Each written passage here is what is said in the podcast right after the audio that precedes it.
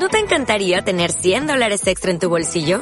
Haz que un experto bilingüe de TurboTax declare tus impuestos para el 31 de marzo y obtén 100 dólares de vuelta al instante. Porque no importa cuáles hayan sido tus logros del año pasado, TurboTax hace que cuenten. Obtén 100 dólares de vuelta y tus impuestos con 100% de precisión. Solo con Intuit TurboTax. Debes declarar para el 31 de marzo. Crédito solo aplicable al costo de la presentación federal con TurboTax Full Service. Oferta sujeta a cambios o cancelación en cualquier momento. Finalmente llegamos al quinto y último episodio de la primera semana de Random Responde. En este capítulo, Doctor Stone, propuesto por Hiciste en Patreon. Espero que lo esté pronunciando bien, no sé si es Hiciste o Hiciste, bueno, como sea. La historia de esta serie empieza cuando, por alguna razón que al menos al final de la primera temporada aún no se ha explicado, toda la humanidad se vuelve piedra junto a las palomas por alguna razón, pero no afecta a los perros, ni a los lobos, ni a los cerdos, bueno, como sea, solamente los humanos y las palomas se vuelven piedra, por lo cual la naturaleza empieza a tomar el control del mundo de nuevo, lo retoma, y se pierde aparentemente todo vestigio de civilización. Pasan varios miles de años en esta situación y tras estar atrapados todo este tiempo, renacen dos chicos, uno llamado Taiyu, que es el primero que vemos al inicio de la serie, y, su amigo Senku, que es un científico que tiene muchísimo conocimiento y talento para la ciencia, y quien se propone, eh, junto con su amigo Taiyu, a reconstruir la humanidad, o mejor dicho, la civilización desde cero. Este concepto es muy interesante porque es lo que se mantiene, o mejor dicho, lo que le da el impulso a todo el primer capítulo y a la mitad del segundo, y es el tema constante durante toda la serie, porque es una forma bastante creativa e interesante de hacer que la gente aprenda sobre conceptos científicos y tecnológicos. En el mundo de hoy, con todos los avances que hemos logrado, eh, muchas veces damos por sentado las cosas que tenemos y se nos olvida o nos podríamos decir que desasociamos el que muchas de las cosas que nos rodean, todo lo que utilizamos tiene origen natural. Hablamos mucho de químicos y de elementos, de sustancias producidas artificialmente, pero todo proviene de la naturaleza. La mayor parte de las cosas son tejidos o sustancias de origen animal, vegetal o piedras. Eh, muchas, o sea, los propios computadores y celulares que utilizamos están hechos principalmente de minerales. Eh, el, metal, el, el zinc, el, ahora se me me olvidaron otras cosas, el litio, todos son sustancias que provienen de la Tierra y que de alguna manera la gente tuvo que sacar, procesar de distintas maneras para eh, producir tecnología. Por supuesto, la ventaja que tiene Senku es tener todo el conocimiento de esos miles de años de avance, de hecho son como dos millones lo que dice, y entonces lo que él quiere hacer es avanzar de manera agigantada con toda la información adicional que tenía. De hecho, en el primer capítulo eh, enseña, bueno, hace alcohol porque necesita etanol que proviene del alcohol y y eso le ayuda a hacer, hacer la poción que sirve para resucitar gente. Perdón si eso es un spoiler, pero es una cosa que se plantea bastante al inicio, así que siento que no es, eh, que no es un spoiler mayor. Pero el gran problema, porque la historia podría haber seguido avanzando así y hubiera sido bastante simple y se hubiera empezado a volver aburrida rápidamente. Eh, los problemas empiezan cuando reviven a la tercera persona que es eh, un peleador, que es un prima, eh, ¿cómo se llama? Primi, primitivista. Ese es el concepto. Es una persona que siente que el desarrollo tecnológico, científico y social causa una gran cantidad de problemas, lo cual en realidad él tiene un punto. Eh, él explica de que revivir a todos no es una buena idea, porque si restablece la sociedad, restableces también sus injusticias. Eh, restableces el que hay gente que se consideraba poderosa y que va a querer ser poderosa de nuevo. Lo cual, irónicamente, plantea que él, al establecerse en la cima o el que decide eso está estableciendo un nuevo orden que trae sus injusticias y violencia de todas maneras. Eh, entonces, es, esa contradicción vital que, eh, que se produce en toda sociedad humana y es lo que mueve todo el conflicto posterior, por lo menos en toda la primera temporada. Que, porque pasan unos primeros capítulos hasta que se establece esta diferencia de puntos de vista y que él está dispuesto a utilizar eh, la violencia si lo necesita para eh, poder seguir con sus planes. Y eso es un aspecto muy interesante de esta serie porque además de enseñarte, como digo, sobre muchos puntos científicos y tecnológicos, dándote bastantes, bastante información al respecto, eh, mantiene la historia constante eh, y los personajes son, son interesantes. Su casa, que es el personaje peleador, que es el que produce esto, no es un bruto sin cerebro al contrario, es un tipo con bastante conocimiento y con una convicción muy fuerte, con un sentido de ética muy estricto, por lo cual él evita el conflicto hasta que lo siente como algo necesario para poder seguir con su punto de vista. Mientras tanto, Senku es un personaje que aparentemente, o por lo menos en el papel, pareciera actuar solo de la manera más lógica, pero no es verdad. Eh, si bien él lo oculta, es una persona bastante desconectada de sus emociones, o mejor dicho, no le gusta que se vean sus emociones expresadas, pero el tipo efectivamente toma decisiones en relación a lo que para él es justo, para lo que, para lo que él eh, es emocionalmente importante. Él no está a favor de matar a todos los que a todos los adultos o a todas las personas poderosas o que causaron daño como lo hace su casa. Eh, a él, lo que quiere es simplemente restablecer el mundo y ojalá hacerlo de una forma de una forma justa con todos colaborando. De hecho, la visión de Senku no es de que él, al ser el más inteligente del grupo, sea el líder por definición.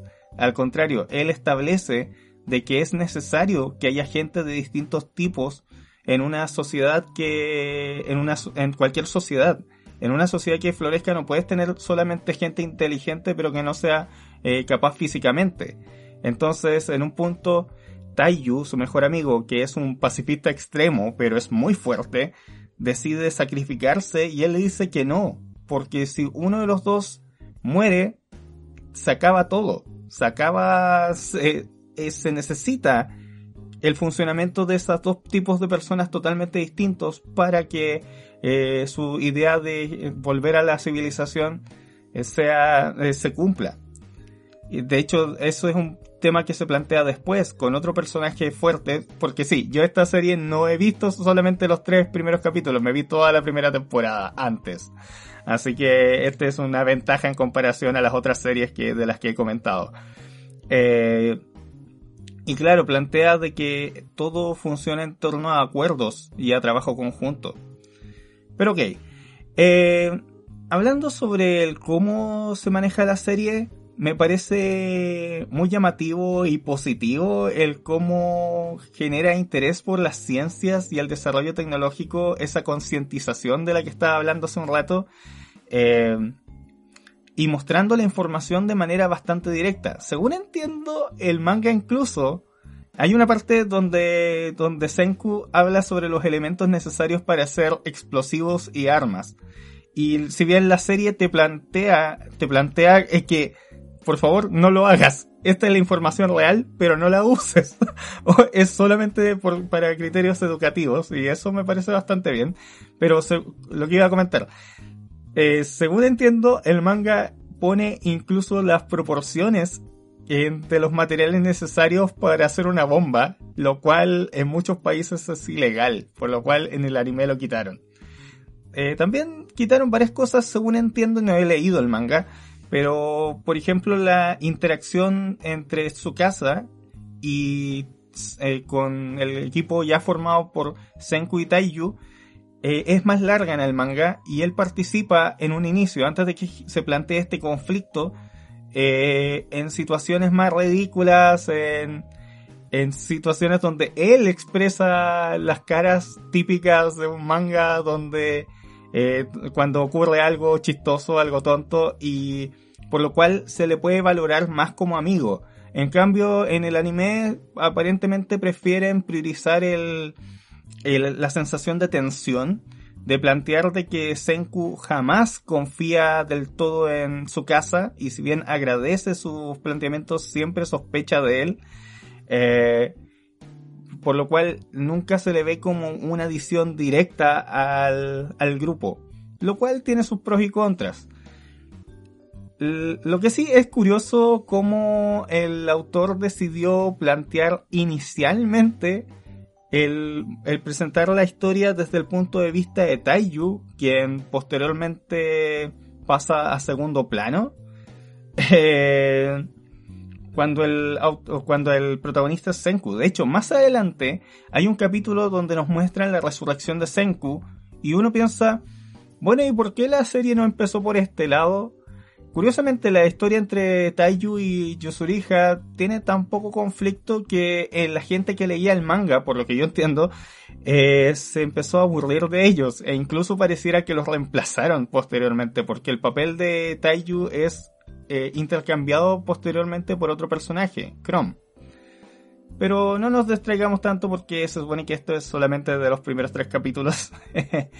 Eh, en general, me, gusta el cómo se maneja esta, la estructura de estos capítulos, por lo menos el cómo al principio es solo la pasión del descubrimiento, del ir armando poco a poco la civilización, después se plantea este conflicto y después la resolución al conflicto, eh, o mejor dicho, cuál va a ser la decisión a tomar para solucionar este conflicto y todo empieza a, la historia empieza a avanzar hacia ese lado.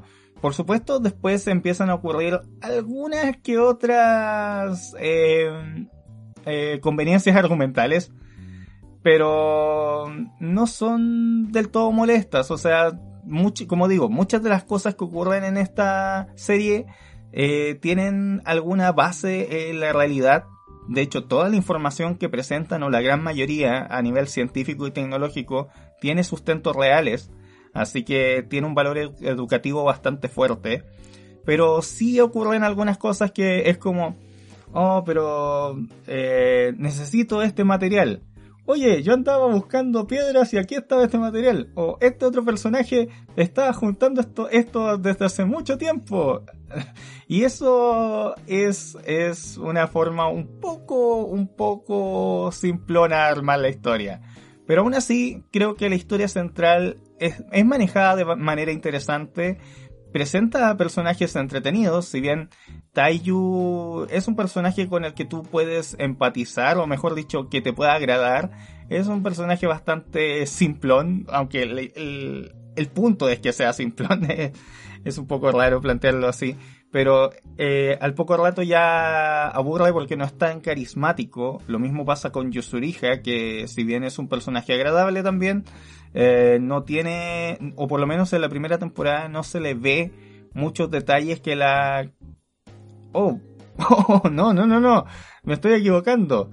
Yusuriha tiene una parte muy, pero muy notable en los capítulos posteriores. Así que no, me corrijo. Me equivoco, me equivoco ahí al decir que Yusuriha es un personaje simplón.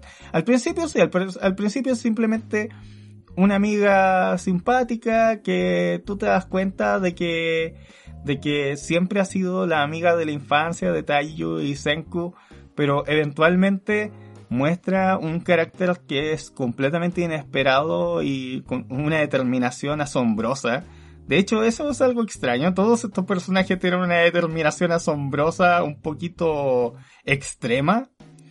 Eh, pero, pero sí, ella es un personaje bastante más destacable que, que Taiyu probablemente. Hablando de eso, un aspecto que no sé si decir que me incomoda o no, pero es un poco extraño es que, como dije, buena parte de la información entregada está basada en la realidad, incluso muestran los elementos químicos con nombre, los procesos eh, necesarios para llegar a lograr ciertas cosas, y eso hace que la historia tenga un sustento en la realidad, más allá de del hecho de que se volvieran en piedra, que es principalmente fantasía, o por lo menos no se ha explicado cuál sustento lógico realista podría tener para que ocurra. Pero el hecho de que una persona como su casa y después otros personajes tengan habilidades físicas extremas, como poder matar animales salvajes con las manos desnudas, eh, o romper piedras golpeándolas, o sea, eso es algo que tú aceptas en otros animes, animes de combate o de fantasía donde usan ki o cosmos o lo que se te ocurra, porque están basados en fantasía, pero cuando la mayor parte de los argumentos o de los elementos con los que se construye la historia están basados en realismo, esos, esos elementos de fantasía como que no calzan del todo. no sé si se entiende lo que quiero decir. El, eh, el hecho de que su casa sea tan poderoso, por supuesto que hace de que eh, haya un conflicto real, que el tipo sea una verdadera amenaza. Porque si fuera simplemente un tipo que pelea bien, Em, a lo mejor sería relativamente fácil pararlo y no sería tan tanta complicación, pero como es un tipo que puede detener animales salvajes con la con, su fuerza natural o destruir piedras, como dije, eh, eso hace de que sea una verdadera amenaza y que solo sea detenible con otros eh, elementos que, que provienen de la ciencia y del desarrollo tecnológico. Em, algo que quería mencionar fuera de eso es que si bien yo, como digo, vi toda la primera temporada y me gustó mucho el arco que, se construyó en toda la primera historia, la relacionada con Ruri, hay algo que me incomodó un poco, que se siente que la segunda mitad está un poco acelerada.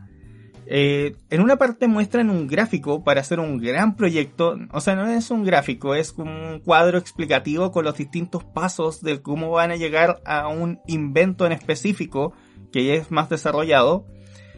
Y ese se toma toda la historia en hacerlo paso a paso. Y claro, hay partes que tienen que acelerar porque no es la idea de que la gente lo imite en la casa. Pero después pasan a otro invento que parece más avanzado, que es más moderno, no quiero spoilear y como que se saltan demasiados puntos. Ahí es mucho más rápido, es mucho más acelerado y no se alcanza a retener la información de la misma manera que en la primera historia. Mm, y eso es un poco decepcionante. Aún así, tiene personajes muy carismáticos, eh, situaciones bastante entretenidas, sin ser cliché. Eh, como digo, su casa sobre todo es un personaje muy, muy, muy interesante por el tipo de ética que tiene, por el cómo su funcionamiento no es eh, de ira absoluta, pero, o sea, tiene ira muy potente, pero no es un villano, es un antagonista bastante fuerte, bastante complicado. Eh, y la historia, si bien en sí misma no es profunda, por decirlo de alguna manera, y no necesita ser profunda, eh, sí tiene varios elementos eh, bastante interesantes de, ver. Y sobre todo el cómo poco a poco va eh, generando o mejor dicho reconstruyendo la civilización eh, de manera orgánica y de manera realista me parece me parece muy fascinante de, de ver definitivamente. Bueno también tiene partes emotivas que son realmente hermosas eh, más adelante. Eh, por ejemplo, lo que tiene que ver con... Oh, se me olvidó cómo se llama este personaje porque hace tiempo que no veo la serie, pero es el personaje que tiene un como un casco hecho con un melón o con una sandía, con un melón creo que es.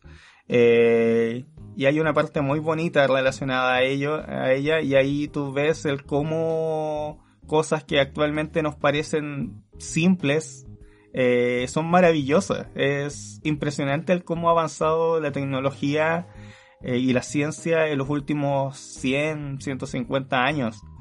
Es, realmente impresionante el darse cuenta de eso. Mm, fuera de eso, eh, aspectos negativos, bueno, puedo decir eso, lo que decía de, de la fantasía un poquito inaceptable que está metida ahí, pero que, ah, bueno, es parte del suspender la incredulidad, pero un poco extraño. las partes que se ven un poco aceleradas, eso creo que es lo que puedo decir, pero hay información que entregan que verdaderamente yo no sabía y que siento que aprendí bastante con la serie. Eh, hay una parte que, de hecho, donde se habla de los lagos de ácido sulfúrico que existen en la naturaleza, y lo fui a revisar y efectivamente existen y es algo que yo no tenía la más mínima idea. De hecho, en una ocasión en África hubo una erupción debajo de uno de esos debajo de uno de esos lagos de ácido sulfúrico el ácido se evaporó y cayó como lluvia sobre la población. fue horrible. Fue, extremadamente horrendo. Pero ok, no, no nos distraigamos tanto del, del asunto. Eh, ¿Qué más puedo decir sobre esta serie? Que de verdad vale la pena, la recomiendo. es una de las series más únicas que he visto en el último tiempo con este protagonista con el pelo de cebollín. Quería mencionarlo en algún lado, que es muy extraño que Senku es el único personaje con pelo de cebollín. Eh, los, el resto de los personajes, bueno, hay una chica con pelo rosado, así que eh, anime. Pero pero en general el resto tienen aspectos o peinados que están dentro de lo aceptable, supongo. Eh, hay un elemento raro ahí que Yosurija tiene lo que supongo son audífonos, pero no los tiene, los, los lleva, es como un cintillo en realidad, y que mientras que toda la ropa de todos se destruyó, se, se vaporizó o, se petrificó y se destruyó cuando renacen. En el caso de ella, eso no se destruye. ¿De qué está hecho eso? Eh, es muy extraño es simplemente un, un elemento que es como icónico de ella y se mantiene por alguna razón. Es como, se veía cool, así que lo mantengo. Eh, eh, no aporta nada realmente la, la acotación, pero me parecía curioso. Pero eso, les recomiendo ver la serie, está en Crunchyroll. Eh, está toda la primera temporada. No sé si con todo lo que ha estado pasando se llega a aplazar la segunda temporada espero que poder verla eh, dentro de lo pronto, si no va a tener que esperar hasta probablemente 2021. Eh, pero es una serie que, que visualmente es muy bonita, eso se me había olvidado mencionar, que es bastante consistente. La animación no es nada especial salvo en ciertas partes, eh, pero cumple bastante bien. visualmente es muy consistente, muy pocos detalles, o sea, tuve que estar viendo con mucha atención para ver eh, alguna inconsistencia o, o, una imagen que se viera como más, mm, que se viera peor, por decirlo de alguna manera. Eh, funciona como el estándar de un anime, o sea, no es, no es la gran animación, no es estudio Ghibli, pero funciona bastante bien. Los fondos están muy detallados, son muy bonitos. Eh, se, le, se, le, pone mucho trabajo, es, se ve bien la serie. Funciona muy bien en ese sentido. Eh, bueno, algo que tengo que mencionar antes de ir terminando es que sí, este es un secreto a voces que, o no, ni siquiera es secreto, es una trivia que mucha gente sabe que Boichi, el autor, era un dibujante de hentai. Sí, era ilustrador de hentai. Y aparentemente algunos elementos de eso se han mantenido y se nota en ciertos ángulos, en especial una escena en particular cuando a Rory le dan un medicamento que la posición es muy extraña eh, o la forma en que se le hacen ciertos ángulos a Kohaku, que es otro personaje que sale más adelante, eh, que se nota que está eso. Y bueno, yo sé que a muchas personas le, les incomoda el hecho de que sobre todo a las chicas eh, tienen como que los ojos muy separados entre sí. Pero la verdad es que si bien eh, puede ser un poco extraño, la verdad a mí no me incomoda. No, me acostumbré bastante rápido a eso, pero sé que hay gente a la que visualmente eso no le agradó. Pero bueno, es cosa de gustos, es cosa de, de percepción estética. A mí no me incomoda. Pero el hecho de que el autor haya sido un autor de manga no necesariamente es algo malo. O sea, de, de manga hentai, a eso me refiero. Porque hay muchos que hacen distintas cosas. O sea, el autor de, de Dino Rey o de Dinosaur King fue, la, fue, o mejor dicho, el director de esa serie fue también director de Boku no Pico, así que no, eh, mucha gente trabaja en distintas cosas, sobre todo cuando son más jóvenes. Aparte, eso, eso también, si bien hay chicas que son muy curvilíneas y que por el contexto usan poca ropa, tampoco es exageradamente poca ropa. O sea, no es como que estuvieran haciendo un cosplay sexy. Y y tampoco son, eh, son sujetas al tipo de fanservice donde, ah, esta escena es para que se, para que se le muestre el trasero o para que sus pechos reboten. No, nada de eso. No, no es High School, High School of the Dead. No es, no es así.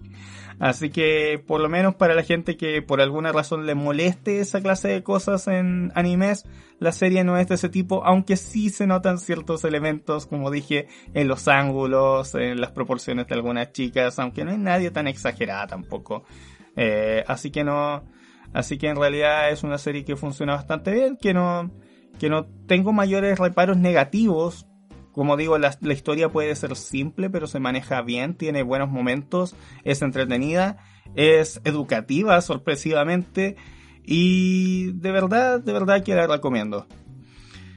Bueno, esa ha sido mi opinión sobre Doctor Stone. Perdón si reitero mucho en algunas ocasiones o si divago porque así ha sido el experimento de hacer esta serie de podcast no estoy muy acostumbrado a hablar de esta manera sin guion, pero espero que les haya gustado este experimento.